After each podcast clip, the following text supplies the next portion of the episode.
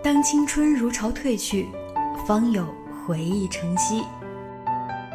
由咪咕阅读赞助的阅读会大家饶雪漫左耳正青春高校行讲座将于五月十六和五月十七日在中国民航大学和天津大学举行。具体时间地点，请关注微博左耳工作室或微信公众平台十七 Seventeen。雪漫电台之左耳听见，每周五准时上线。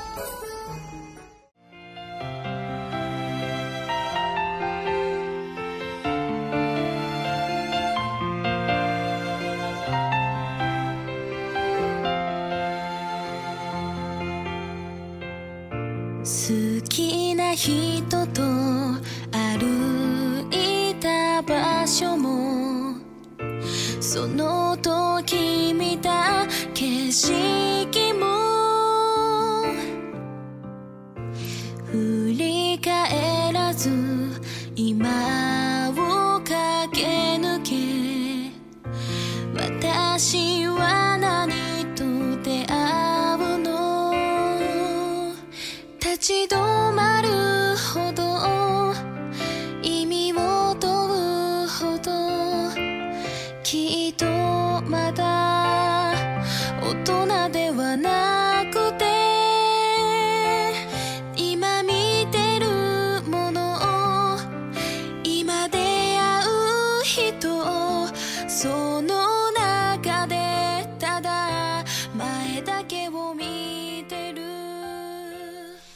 Hello，大家好，欢迎再次收听雪漫电台之左耳听见，我依然是石榴，在北京晴朗的天气里问候你。此时正在收听节目的你在哪儿？这周过得好吗？五月马上就要过半了，对于即将参加高考或者进入毕业季的朋友来说，时间是不是格外珍贵呢？如果你刚好在天津，刚好在中国民航大学。或者是天津大学，那么可以在五月十六号和十七号的时候来参加雪漫姐的左耳正青春高校行。讲座的具体时间和地点可以关注我们的公共微信和微博。参与讲座的除了雪漫姐，还会有电视剧《左耳》的演员饰演小耳朵的米咪和饰演夏吉吉的朱颜曼姿。很多朋友在微信后台和微博私信中留言说，马上就要高考了，压力好大；马上就要毕业了，好难过。希望雪漫电台能分享一些励志故事。那今天的节目中将要跟大家分享的故事呢，依然来自于青年作家王宇坤。故事的名字叫做《努力是奇迹的另一个名字》。希望你们喜欢今天的这个故事，也希望你们喜欢今天的歌。像往常一样，如果在听节目的过程中，你有任何想说的，或者是想要在今后的节目中听到的，都可以通过微信关注我们的公众平台十七 Seventeen 和左耳工作室，并把你想说的话直接留言发送给我们。也可以通过微博关注左耳工作室或小石榴欧尼。石榴是水果的那个石榴，欧尼是欧洲的欧，尼采的尼。本期节目的歌单。已经附在节目简介里了。下周想做一期五二零特别节目，如果你想参与，那就通过微信公众平台，把你听过的甜言蜜语，或者是你的甜蜜故事留言发送给我们，石榴会随机挑取几位听众朋友送出礼物。一起来听今天的故事，努力是奇迹的另一个名字。有一次坐公交，正好赶上学校附近的一所高中放学。到达那个站点的时候，一下子涌上了一群高中生。他们一上来，车厢顿时变得欢声笑语。我看着这些新鲜的脸庞，开始猜测他们的年纪应该是高中生。一群人中有一个非常安静的存在吸引了我的注意，是一个男生。那个小男生戴着厚厚的眼镜片。一只手拎着书包，一只手拿着英语单词小册子，旁若无人地背着，身体随着公交车时而摇晃。一群人中，只有他始终低着头，与周遭打闹欢笑的同学形成鲜明的对比，我心里对于他的投入程度无比的钦佩，在如此嘈杂的环境中还能保持如此心无旁骛的状态，甚至公交车过了他要下的那一站，他都没有意识到。如果不是他掏出水瓶喝水的功夫，我想他真的有可能就这么一路坐到终点站了。下一站，看着他收起英语单词小册子，飞快地下车，手抓扶手的那一瞬间，我瞥见他手背上有几个特别醒目的字：“距离高考还有四十一天。”果然是一个高三党。我一直看着他下车，然后背好书包，继续一边走一边低头背着英语单词。与我相比，此刻是无所谓、可以随意浪费的时间，而对于他来说，则是分分秒秒都要珍惜的。不用想，也能推想出他一定是一个非常刻苦的人。看到他，看到他手背上的那几个字的时候，我浑身仿佛被一种炙热的力量给包围了，自然而然的就回忆起了我的高三，和所有普通的父母一样。我的父母对于我的未来也寄予了非常高的期望，虽然表面上他们总是一副云淡风轻，总说着不给我多少压力，父母怎么想的，还是能从他们的眼睛中读出来。我跳了一级，提前上初一，初中三年一直都是班里的尖子生，没有一次考试排名掉过年级前三。那时候父母对于我的成绩非常满意。因为我，他们常常成为同事和朋友羡慕的存在。初中毕业，我进入了全市最好的重点高中，开始忙碌的高中生活。但事情的发展并不如意，文理所有科目一起学习，加之学科梯度的上升，我的成绩不再优秀，一下子成了全年级的中下游。不管怎么努力，理科始终成为拉后腿的部分。父亲为了提高我的成绩，让我去每个小时动辄上千元的一对一辅导班，但却并没有多少显著的成效。我们经常会发生争吵，每次吵架，我都能看到他们眼中那种暴露无遗的失望。我知道我的父母很难接受他们的孩子从尖子生一下子降到了年级后进生的这种落差，就连我自己也接受不了。原来一直是老师口中津津乐道的得意弟子，现在却变成了老师办公室的喝茶常客。班主任跟我说，这次考试我又退步了，我就开始在心底里盘算着这次要怎么跟父母解释。像打游击战似的这样循环往复的过程，让我的生活陷入倦怠。因为学习的缘故，父母开始帮我从其他方面找原因。那么最先受到讨伐的，无非就是写作。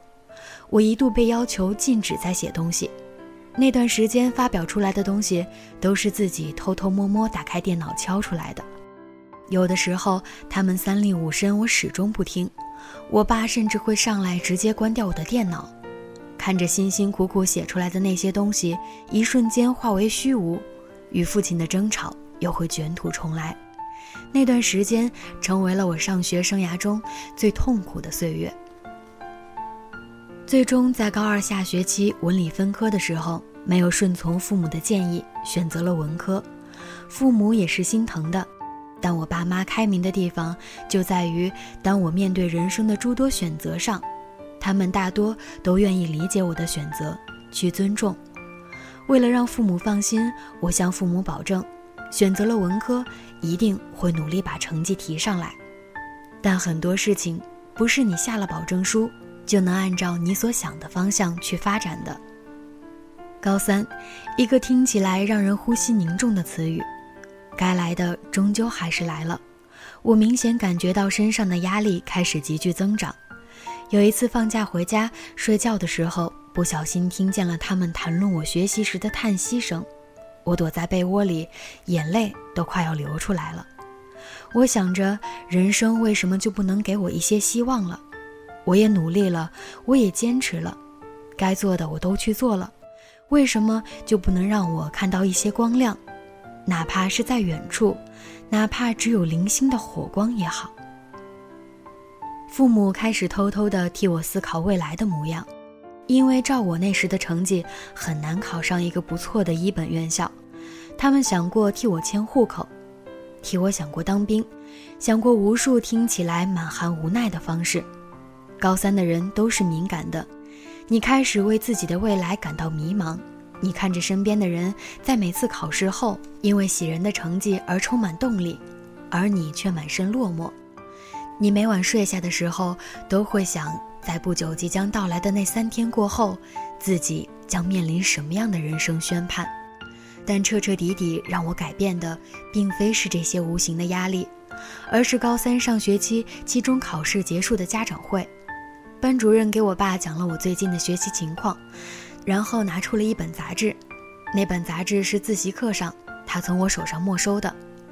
那天家长会结束以后，我下晚自习，我爸妈像两座门神一样静坐在奶奶家的客厅里。当我看到我爸手里一直攥着那本被没收的杂志时，我才意识到，今晚可能没那么好过了。正如我所预料的，那晚我爸狠狠地训斥了我。从晚自习放学回到家十点半，一直训斥到凌晨两点，到最后，我妈心疼的过来抱着我哭，我也不知道怎么的，跟她一起哭。那是我高三第一次痛痛快快的哭，虽然父亲板着脸在训斥，泪水却似乎帮我倾泻了身体里所有的压抑。那本杂志不断的被父亲砸在桌面上，仿佛一根鞭子抽到我亟待膨胀的自尊心上。那晚，我记得自己是在眼泪里睡着的，时至今日，那晚抽噎的样子还记在心里。每个人的成长过程中，总是需要不断的面对压力、迷茫和失败。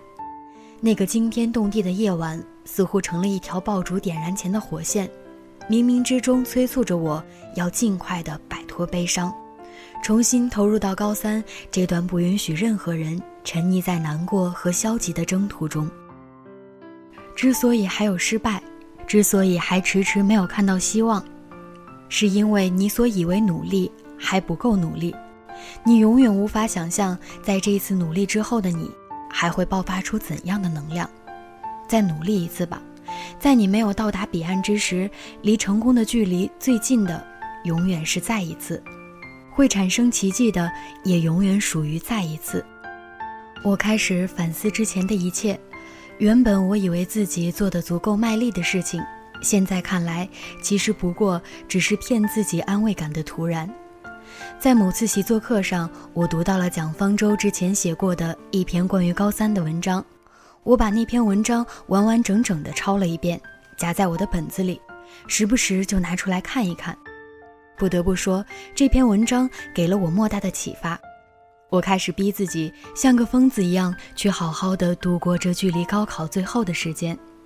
当人真的被逼到了某种程度上，你真的会发现，一切阻挡你的都不会真正打倒你，而是让你更加坚强、更加强大。圆锥曲线不行，我就让我爸帮我打印了几百套高考真题、模拟题当中的圆锥曲线题。十几厘米厚的习题落在桌子上，一到晚自习就头也不抬地专心做题，只有课间允许自己抽出几分钟去上个洗手间，剩下的时间就开始逼迫自己一直埋头啃题。就这样，每个晚自习结束的时候，我的脖子都僵硬的一扭就痛，但心里却没有一丝一毫喊苦的冲动，因为对于强者来说，苦和痛。从来都不是拿来哭喊的，是拿来咽的。时间不够，题做不完，我也不再顾及那些说熬夜对身体不好的言论。晚自习结束，十点半回家，洗漱完继续坐在桌子上学习。困了就在太阳穴上涂点风油精，拿凉水洗洗脸。每个晚上温书完毕，准备睡觉的时候，会发现窗外的小区已经没有一家一户还亮着灯了。听着窗外的虫鸣，把没弄懂的题标上记号，匆匆地收拾好书包，赶快又在仅剩的那几个小时中睡去，成了每天必要的经过程序。时间面前人人平等，唯一可以让自己多一分胜算的方式，就是在最容易被大多数人轻视而流逝的时间里，紧紧抓住时间。上天不会辜负每一颗赤子之心。时间不会亏待每一份坚持和努力。当父母都有点惊讶于我的改变时，我终于看到了前所未有的希望。一模考试，我从班级快三十名考到了第十二名，成绩提高了一百多分。二模考试，我考到了班级第九名；三模考试，我考到了班级第五名，进步的幅度成为了班级里最大的。就连班主任也对于这种飞跃式的改变十分惊讶。每当看到成绩排名上那只向上的箭头，我总会觉得人生好像没有一刻比此刻更有动力。更值得记忆。我没有半途停息，仍旧像个疯子一样，头也不抬地在最后的一个月啃完洛成山的习题，每晚伴着星星进入梦乡。课间、放学、上厕所、挤公交的每分每秒，都喃喃自语地背着单词和古诗文。在那黑色炼狱的三天还未真正到来之前，我始终相信，你以为自己拼尽全力。觉得自己已经拿不出一分一毫力气的时候，都并不是真正的竭尽全力。在成功之前，所有的努力只是在告诉你，你需要更加努力。就这样，那炼狱三天还是来了又走了。最后，我顺利地考进了心之所属的厦门大学。当我查到录取信息的那一刻，脑袋里开始回放那一个个念念不忘的画面。是高考结束的那一天，我们在教室撒着漫天的试卷；是每个孤单的夜晚，忍着困倦练习完最后一套听力；是每个只能听见笔尖划过纸面的声音的晚自习，为了那道题绞尽脑汁；是父亲背着我兀自的叹息；是母亲看着我流泪的眼睛。所有人都觉得我在这么短暂的时间里创造了奇迹。但我觉得，在“奇迹”这个有些华丽的词背后，镌刻的是那段永不停息的征程。或许在我的一生中，真的很难再有一段岁月能够像高三时那样不管不顾的疯狂。但我始终记得，支撑我度过那段岁月的是一颗没有停下来的信念。今后的时日，有太多的彼岸，也有太多希望若隐若现的时刻。只想当自己再度踏上征途的时候。依旧可以像从前那样，一而再、再而三的努力。我们永远无法提前判断，究竟是哪一次努力可以恰好抵达彼岸的港口。但是只要没放弃，我们就可以继续选择再一次逆流强游，说不定就是再来的那一次。努力是奇迹的另一个名字，而努力的意思就是拼尽全力，再来一次。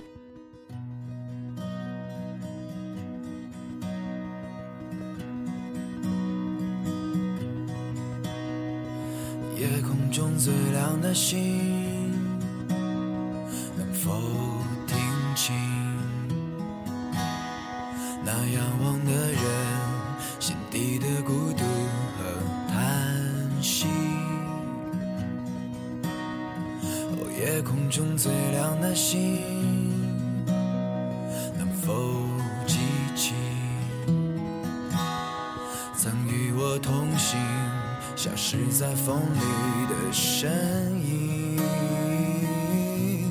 我祈祷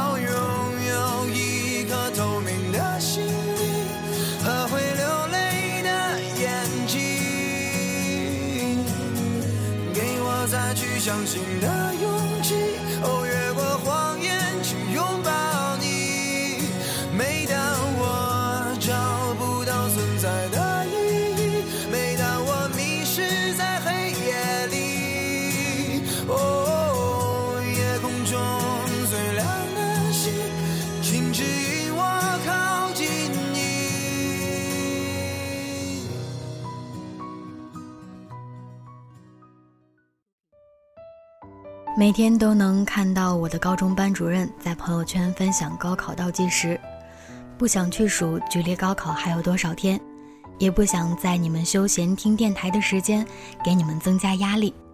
希望听完这个故事，能让此刻处于迷茫或者是看不到希望的你获得一丝力量。今天的故事分享完了，如果你有任何想说的，或者是在今后的节目中想要听到的，都可以通过微信。关注我们的公众平台“十七 Seventeen” 和左耳工作室，也可以通过微博关注左耳工作室或小石榴欧尼。把你想说的话直接留言发送给我们。好了，我们下期再见，拜拜。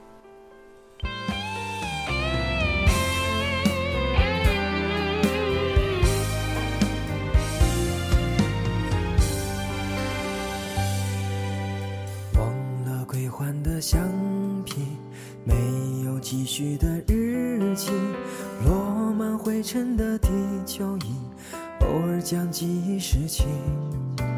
第一次写的那封信，自己是否还清醒？曾一起逃课的兄弟，谁又去到了哪里？校门口最爱的奶茶，是否还依然在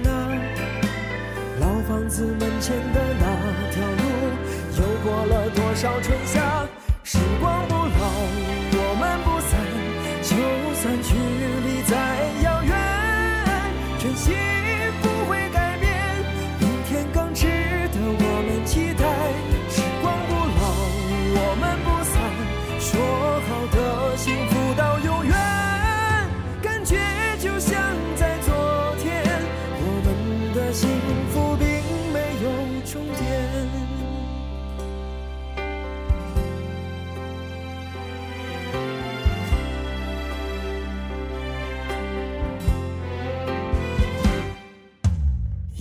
张青涩旧照片，摆放在枕边多年，墙上布满了明信片，卷起泛黄的从前。有几个顽皮的伙伴，总是爱相互调侃；有几份相同的作业，总是被老师看穿。会偶然听到一首歌，突然就想起从前，曾一起追梦的我们，走过了多少岁月？时光不老，我们不散，就算距离再遥远，真心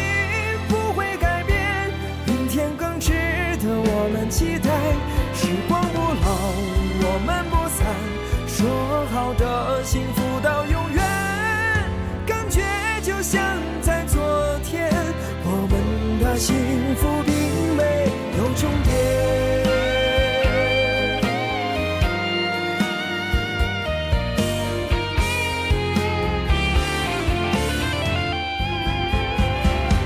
时光不老，我们不散，就算距离再遥远，真心